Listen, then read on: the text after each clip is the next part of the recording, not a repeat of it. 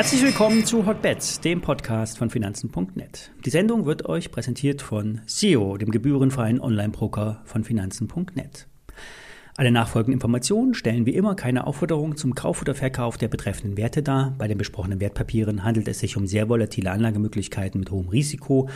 Dies ist keine Anlageberatung und ihr handelt wie immer auf eigenes Risiko.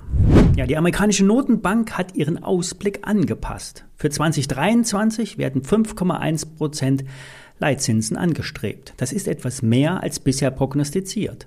Es ist nun davon auszugehen, dass im nächsten Jahr dreimal die Zinsen angehoben werden, jeweils um 0,25 Prozent. Die Fed hat zudem die Erwartung bei der Arbeitslosenquote nach oben angepasst.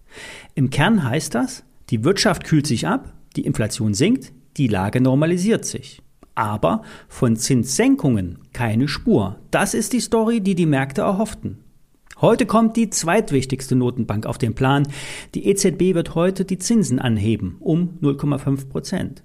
Wichtiger sind die Aussagen, wie die EZB versuchen wird, das Anleihenpaket wieder loszuwerden. Experten sagen, gar nicht. Die EZB wird so tun, als ob sie ein paar hundert Millionen Staatsanleihen auslaufen lässt. Im Kern wird sie aber nichts machen. Es ist zu gefährlich, die Zinsen für Italien und Co. ansteigen zu lassen. Die Inflation ist das nötige Übel. Wenn die EU und vor allen Dingen der deutsche Staat weiter so viel Geld ausgibt, kann die Inflation gar nicht so stark fallen. Für die Unternehmen ist das gar nicht so schlecht. Hohe Inflation bedeutet mehr Umsätze. Der Knackpunkt liegt bei den Gewinnschätzungen. Sind die zu hoch oder passt das soweit? Wenn die prognostizierten Überschüsse gesenkt werden müssen, sind die Märkte auf einmal teuer.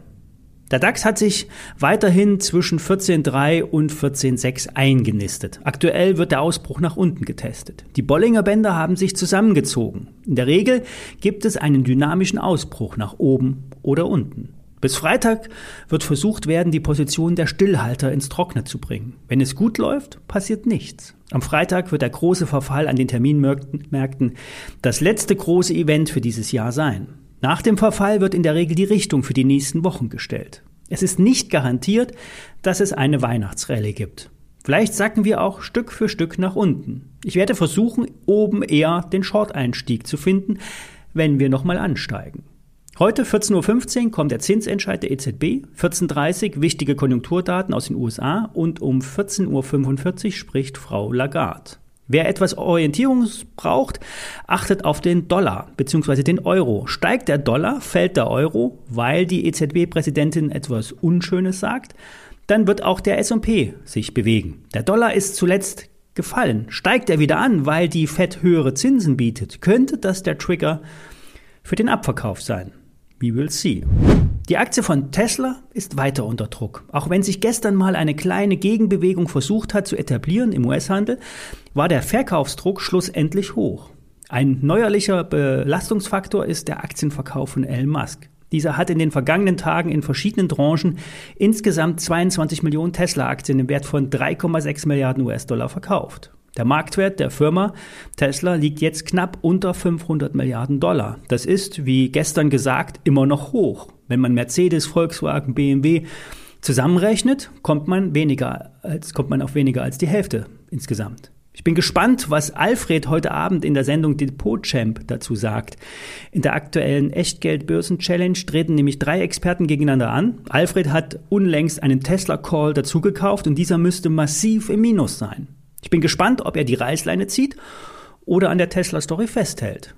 Der Favorit des Spiels ist Last Winter von Börse Online. Er ist auf das Stockpicking von deutschen Nebenwerten spezialisiert. Wer also etwas Unterhaltung sucht, der kann sich das anschauen. Wer die Empfehlungen nachtraden will, muss immer auf die Orderlage achten. Während der letzten Sendung sind die Kurse der heißen Aktien sprunghaft angezogen.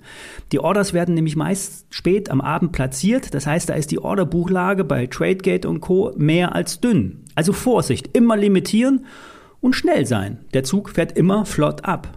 Bei der, angesprochenen, bei der angesprochenen Tesla lege ich mich auf die Lauer. Sollten 150 Dollar halten, wäre das ein Trade wert. Die Aktie notiert deutlich unter den Risk Ranges. Das ist die zu erwartende Schwankungsbreite, ermittelt über die Optionsmärkte. Die Aktie sollte in 68 Prozent der Fälle in dem Bereich von 195 und 165 Dollar schwanken. In über 95 Prozent der Fälle bleibt die Aktie in einer weiteren, also ausgedehnten Spanne. Und das könnte unten bei 150 Dollar sein. Klar, Tesla kann auch nach unten durchrauschen in Richtung 135 Dollar, doch die Wahrscheinlichkeit ist unter 5%. Soweit für heute. Morgen ist Hexensabbat. Ich melde mich wieder.